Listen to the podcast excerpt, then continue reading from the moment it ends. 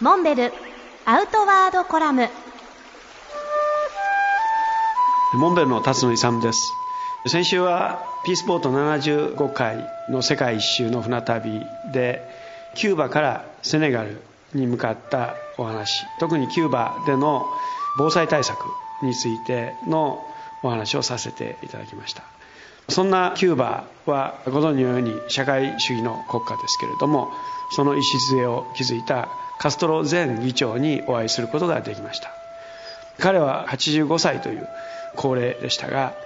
ピースボートの乗船客1000人以上の人々を前に2時間半にわたってとうとうと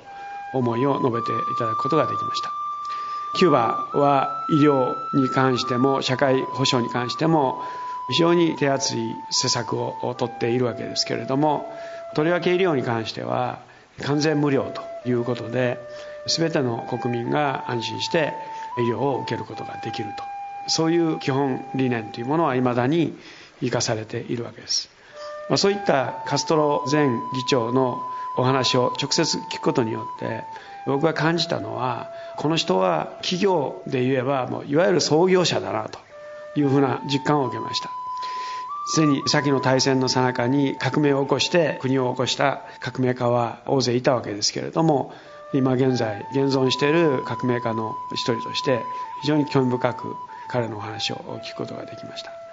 彼の理念がまさにこのキューバにおいてはまだ生き続けていると。